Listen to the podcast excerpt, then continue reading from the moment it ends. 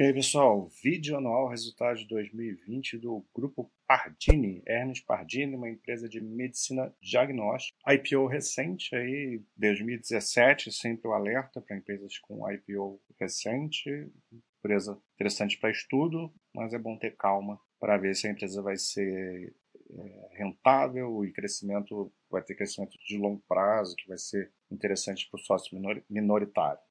Então vamos ver o que aconteceu em 2020. Em 2020, essas empresas de diagnóstico elas sofreram um pouco por conta do isolamento social, porque as pessoas adiaram o, os seus exames, né, as idas às consultas, que é algo que gera receita para a empresa de medicina diagnóstica. A pessoa, o, cliente, o, paciente vai à consulta, o médico solicita aqueles exames pra, pra ou para controle, manutenção de alguma doença ou para investigação de, um diagnóstico de alguma coisa que a pessoa está sentindo. E em 2020, segundo trimestre, isso não, aconteceu, né? Ficou tudo parado. É, exames pré-operatórios também eletivos. E terceiro trimestre ainda também, só já com retorno, né? E tem uma demanda reprimida, então lá para fim de terceiro trimestre, especialmente o quarto tri, as coisas foram voltando à normalidade para essas empresas. É, mas no grosso acabou que as empresas sofreram. Então tem que contextualizar os resultados em todas essas empresas.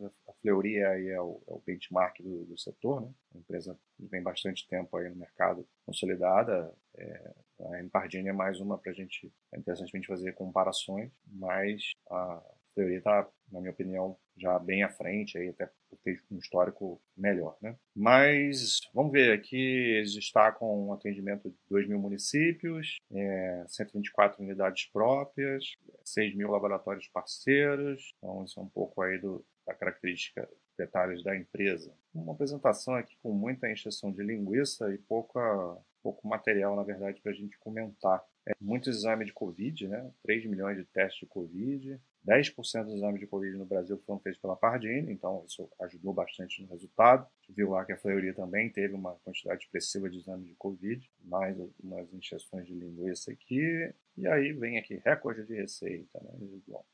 Bom, é, aí a prioridade em receita porque o resultado não foi bom. É 1,6 bi, crescimento de 10%, com recuperação da queda do segundo TRI. E aí a gente vê que, a gente vai começar a detalhar, a, empresa tem dois segmentos. Esse PSC são as unidades de atendimento, é o, é o que chamam de B2C, né? atendimento direto ao cliente que vai lá na unidade fazer o exame.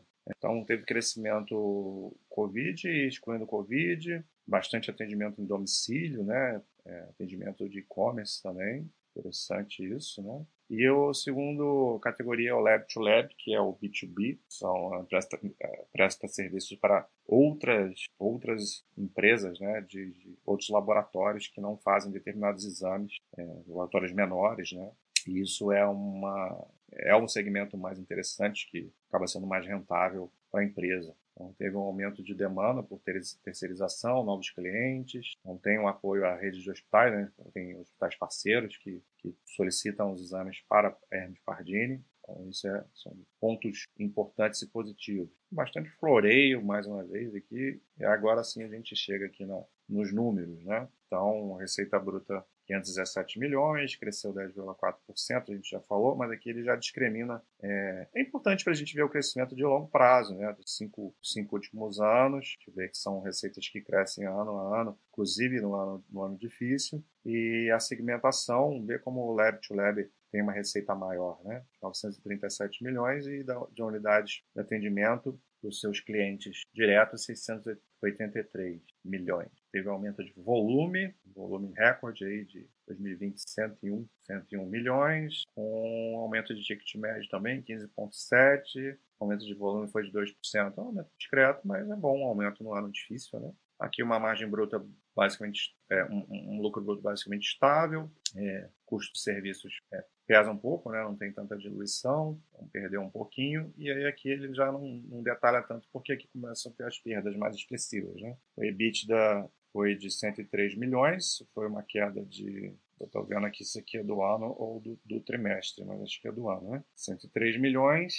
Aqui foi uma queda de torno de 9% do EBITDA em relação a 2019, uma margem EBITDA de 21,6%. O lucro líquido foi de 43 milhões, caiu no ano cerca de 20%. uma margem de 9,1%. É, inadimplência baixa, glosa baixa, isso aqui é importante, né? Controle de, de, de glosa e inadimplência, que é quando a glosa é quando o plano, o, o, a operadora de saúde não, não paga você o serviço que você fez, por algum motivo que ela cisma que não tem que pagar. Então você tem que ter uma boa gestão, apresentar bem aí os seus, os seus atendimentos para não ter contestação do plano de saúde. Então isso aqui está bem controlado. Fluxo de caixa operacional, 67,5 milhões. É, e assim eles, eles, terminam. Você vê que é bem simples. Vamos até ver ali no, no site da Baster, só para a gente ver o anual com certeza aqui. Então tá aqui, EBIT de 304.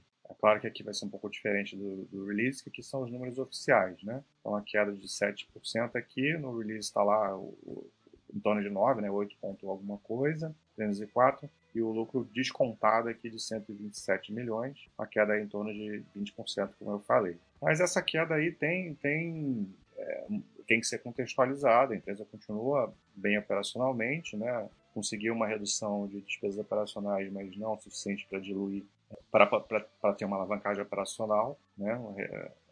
A receita não aumentou o suficiente para contrabalancear, apesar daquele aumento né, de 10, cerca de 10%, não o suficiente para contrabalancear o aumento de custos e despesas. A alavancagem da empresa é praticamente inexistente, né, empresa de estrutura de capital bem tranquila, uma dívida líquida de 152 milhões, não é uma empresa alavancada, uma boa geração de caixa, bem parecida com o que foi no ano anterior, 238 milhões. Então, é uma empresa aí de números IPO recente, um, um crescimento de, de, de, longo prazo acontecendo, é, e um ano precisa ser contextualizado. Então, empresa interessante para estudo, não vejo assim, nada demais, um grande diferencial, apesar do lab to lab dela ser forte, isso é, isso é interessante, mas está é, tá longe de ser uma empresa ruim, com certeza, mas é mais uma, uma, uma uma empresa aí, se você diversificar bastante, pode ser uma possibilidade sim. Então é isso. Resultados contextualizados em 2020, a empresa, o setor